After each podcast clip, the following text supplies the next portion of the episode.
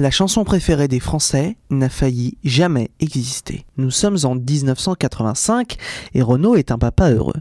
Sa fille Lolita est née il y a 5 ans et depuis son arrivée, il a pris l'habitude de la raconter en chanson.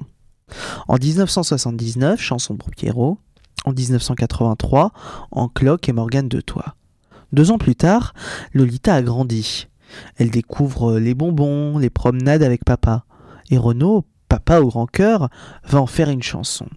Mais pas n'importe quelle chanson.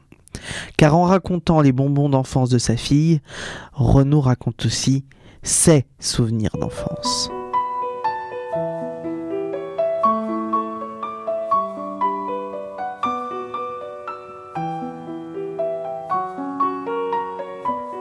Car si on a tous mangé des carambars, les roudoudous et les cocoboères ont disparu depuis belle lurette des rayons et les Mistral gagnants aussi.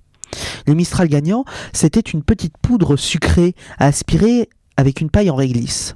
Après ça, on ouvrait le sachet vide. S'il y avait marqué gagnant, on avait le droit à une deuxième friandise gratuite. Bref, Renaud se penche sur son passé, sur son enfance. Il finit d'écrire cette chanson lors de l'enregistrement de l'album à Los Angeles.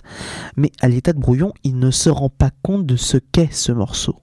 Une pépite. Il appelle sa femme Dominique et lui chantonne ce qui n'est encore qu'une ébauche. À m'asseoir sur un banc, cinq minutes avec toi, et regarder les gens tant qu'il y en a.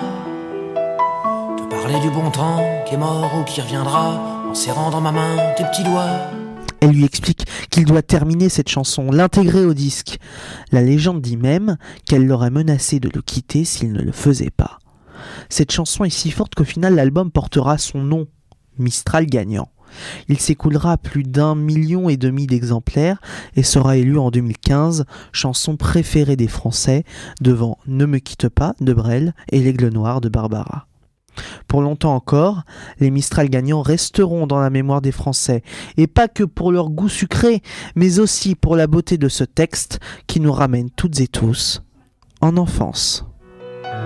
Les Mistral gagnants, les Mistral gagnants.